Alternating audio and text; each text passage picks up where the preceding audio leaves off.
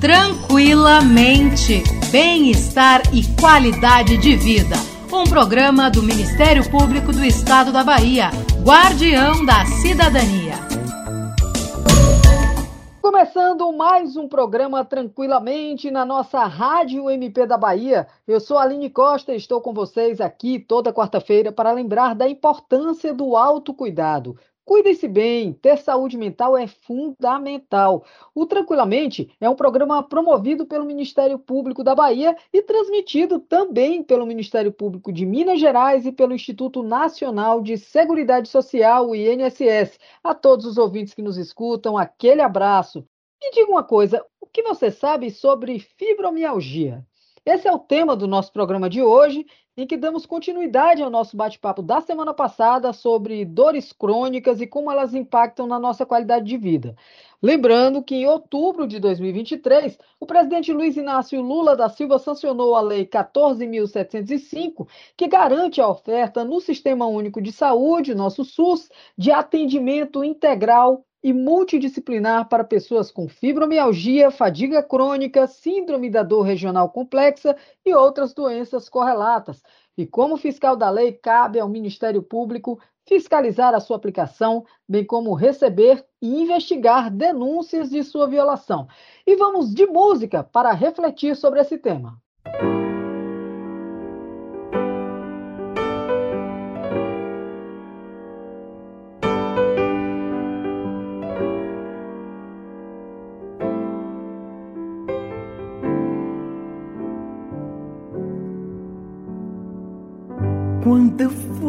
fui ferido, vi tudo mudar.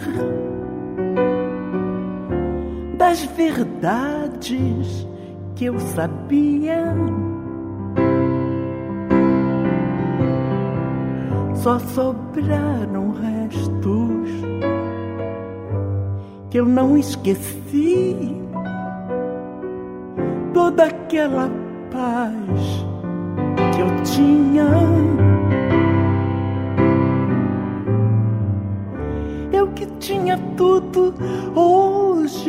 Estou mudo, estou mudado. À meia-noite, à meia-luz, pensando, daria tudo por um modo de esquecer. Eu queria tanto estar no escuro do meu quarto, à meia-noite, à meia-luz, sonhando, daria tudo por meu mundo e nada mais.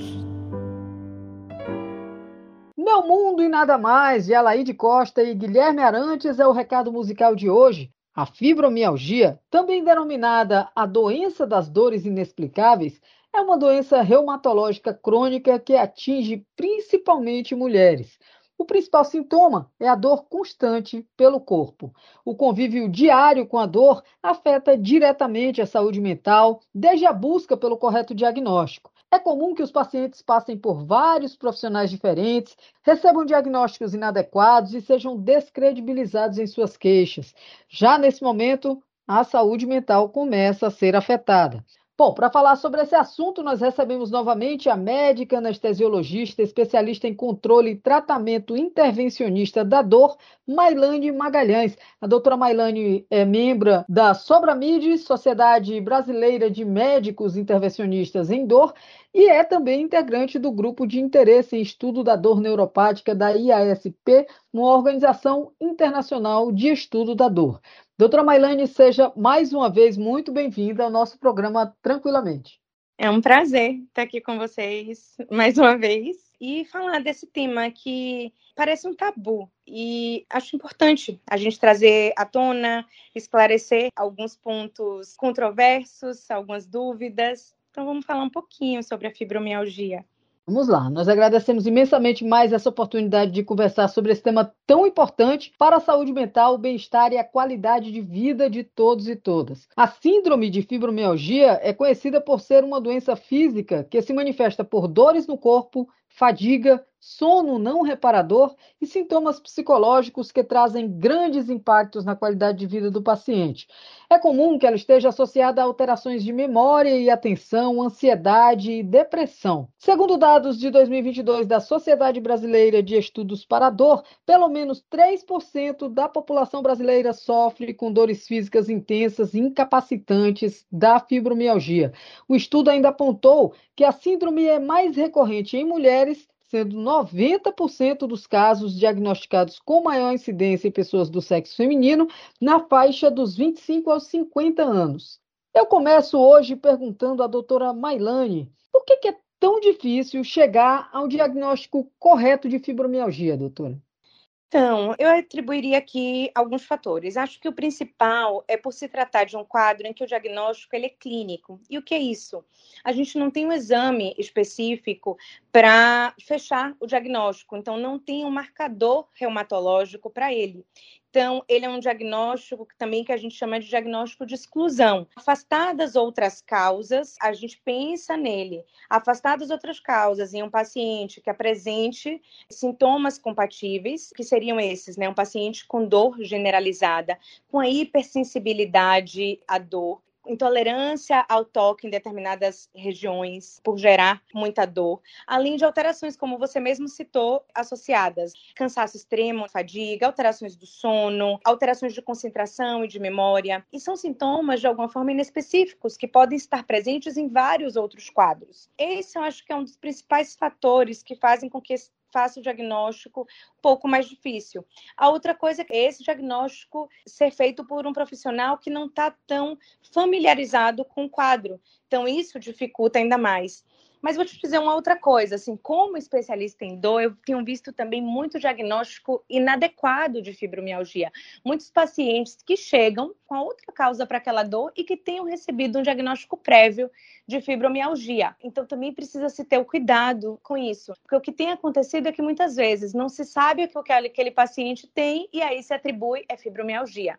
Então, eu, mesmo como especialista em dor, assim, é um diagnóstico que eu não dou a primeira consulta do paciente. Eu prefiro ver esse paciente em mais que uma oportunidade, ainda que eu tenha uma suspeita a uma primeira consulta, é um diagnóstico que eu costumo dar só na reavaliação desse paciente.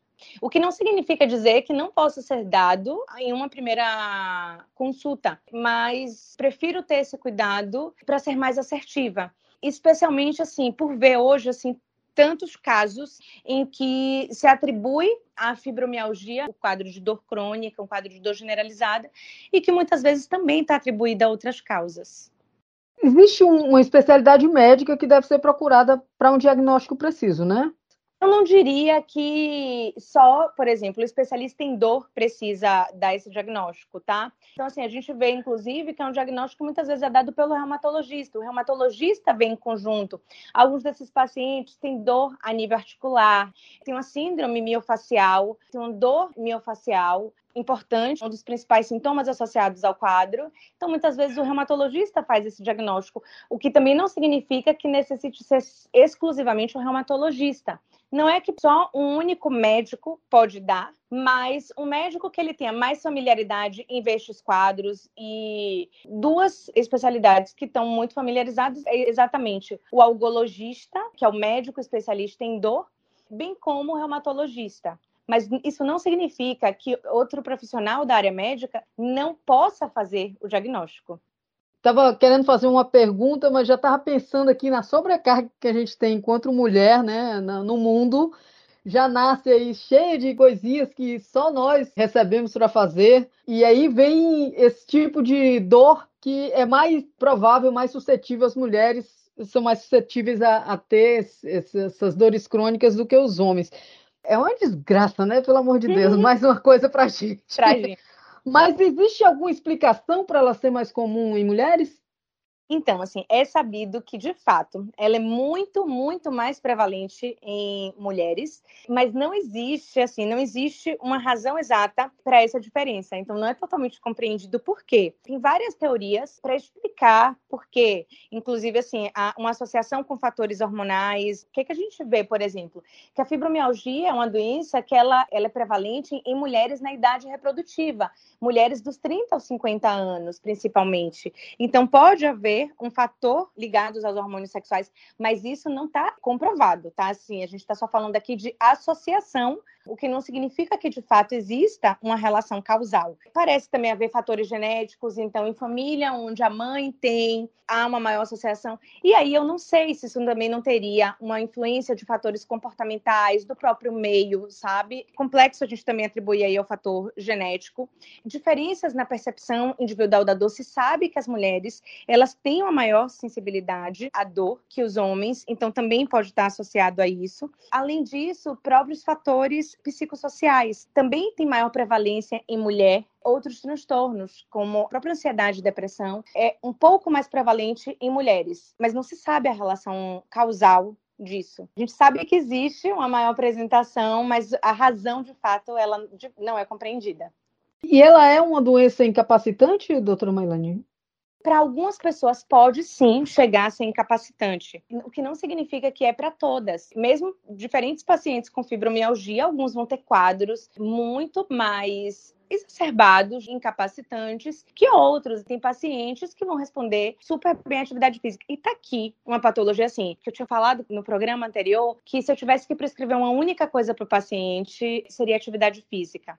Para o paciente com fibromialgia, 100% deles eu digo isso, sabe? Assim, se eu tivesse que prescrever uma única coisa para o paciente com fibromialgia, seria atividade física. Claro que é uma doença, ela vai comprometer vários âmbitos da vida, então nunca vai ser uma única terapêutica que a gente vai propor, mas a atividade física ela vai trazer aqui benefícios a nível psicológico, ela vai liberar mais endorfinas, que são substâncias associadas em diminuir a sensibilidade à dor, elas funcionam como opioides endógenos. Então, assim, pode ser incapacitante em alguns pacientes, mais do que em outros, e esses pacientes também vão reagir de maneiras diferentes às possibilidades terapêuticas. Complementando essa questão da atividade física, né? Você falou no programa passado, e eu até fiquei pensando, depois acabei não falando. Mas assim, é, sempre que a gente fala em atividade física, para alguns parece assustador. Vocês precisam, ah, uhum. eu vou levando, eu não vou ficar levantando ferro se eu tenho dores, não sei o quê. Mas não é só musculação, não é só atividade física, são várias. Não necessariamente você vai sair correndo. Muito embora, se você puder, não sei, né? Pode ser que se adapte a isso e gostar, se puder. Mas hidroginástica, né? É, tem diversas formas, né? Pilates, assim. Inclusive, para diferentes quadros, vão ter atividades físicas mais benéficas. Agora, assim, eu queria chamar a atenção, assim, sabe? Se tivesse que falar de uma, te digo que a musculação é das mais, mais benéficas até para tirar também um tabu, porque muitos pacientes, eles pensam, ah, eu tenho dor, não posso fazer isso.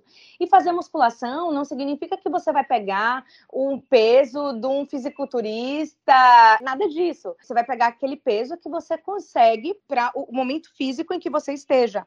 Mas é de fato assim um dos melhores exercícios, tanto para evitar lesões e como prática de atividade física. A musculação está associada à redução de osteoporose, né? O ganho de massa muscular está associado a mais longevidade. Então, assim, a musculação é quase que uma poupança de vida, sabe? Eu realmente, assim, eu gosto dessa associação, de pensar na musculação como uma poupança de vida e vida com qualidade. Tampouco significa dizer que vai ser que só ela. Então, de fato, podem ser outras práticas. Pode ser a hidroginástica, pode ser o pilates, pode ser o yoga, podem ser várias outras práticas, inclusive a associação entre elas, porque as diferentes práticas vão trazer benefícios diferentes.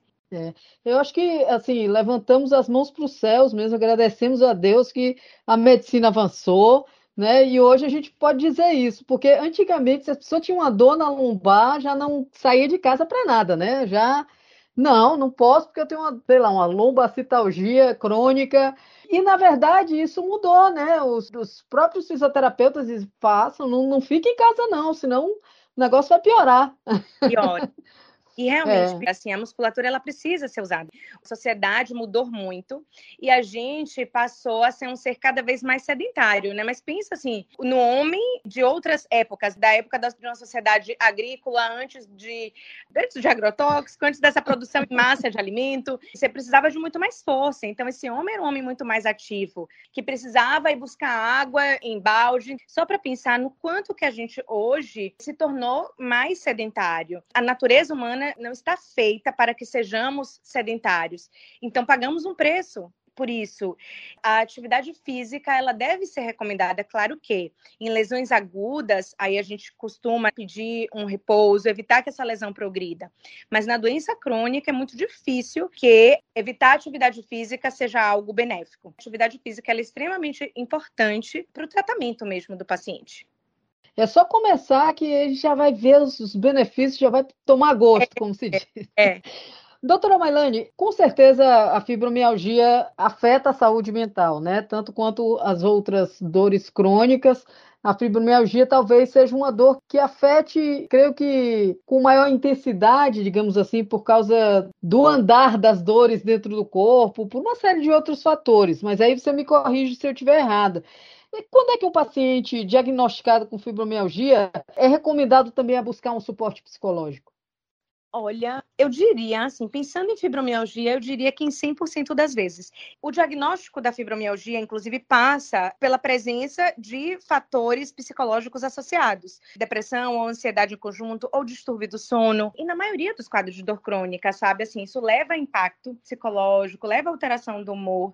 Então, é muito importante quadros em que a gente note que há esse comprometimento psicológico associado à dor, a gente pede, né, para que o paciente seja visto em conjunto, faça um acompanhamento psicoterápico em conjunto.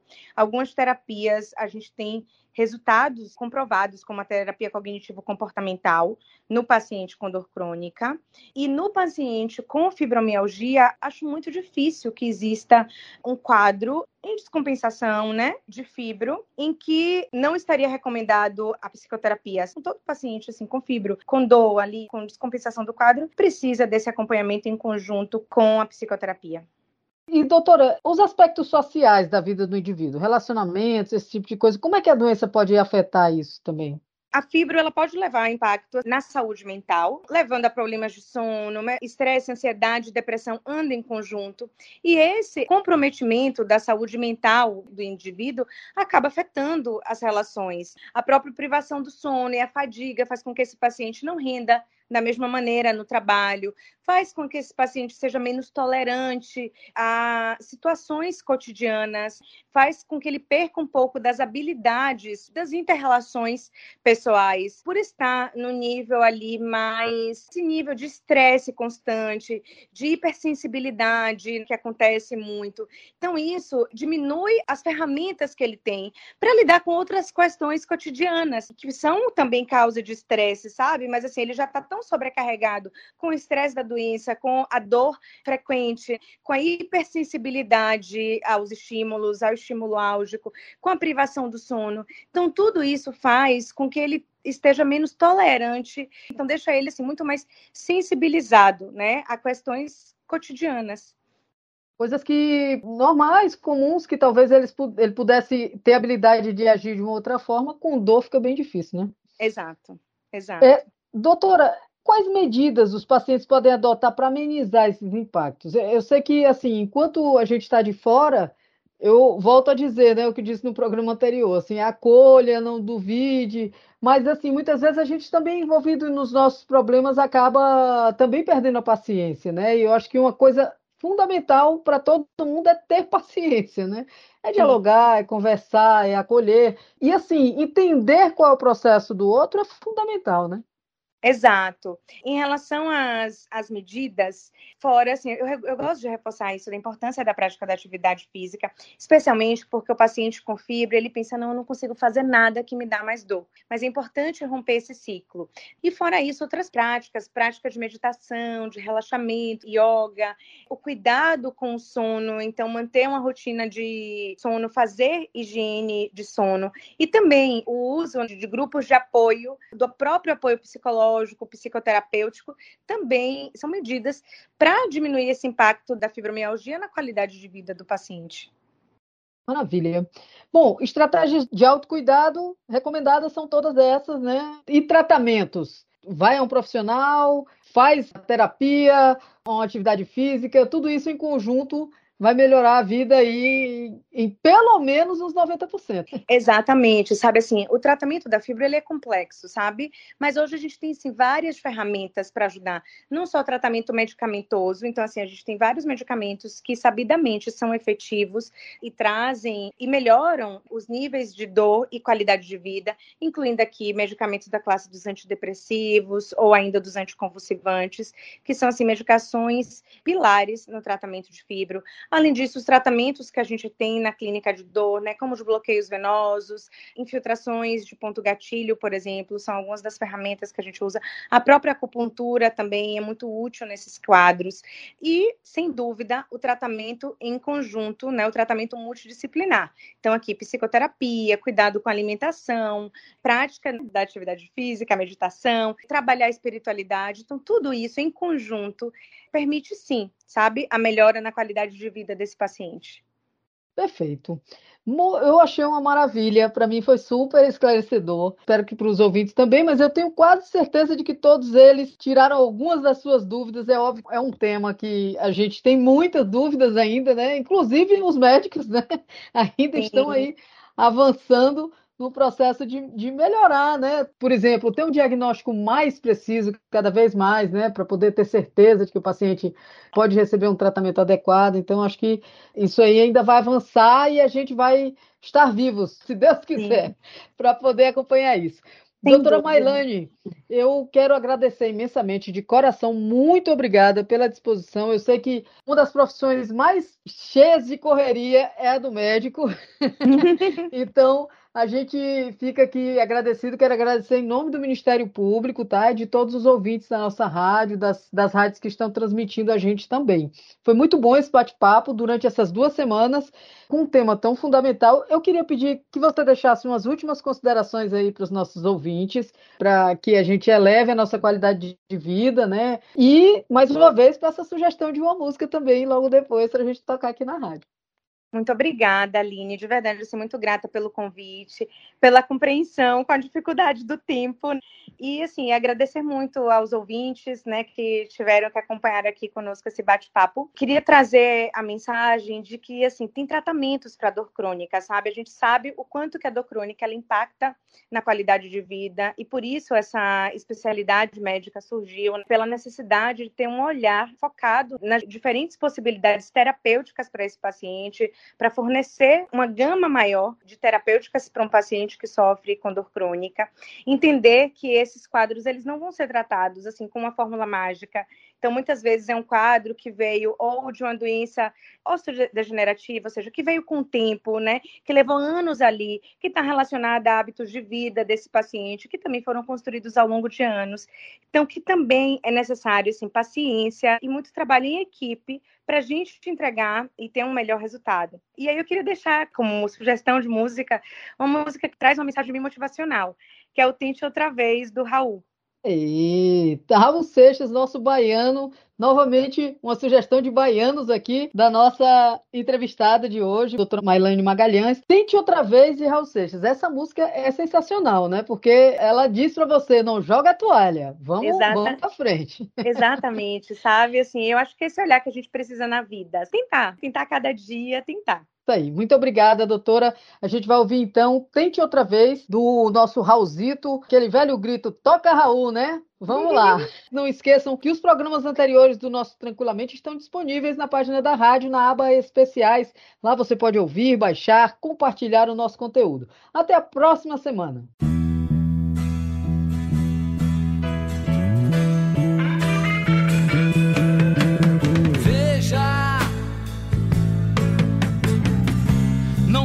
diga que a canção está perdida. Tenha fé.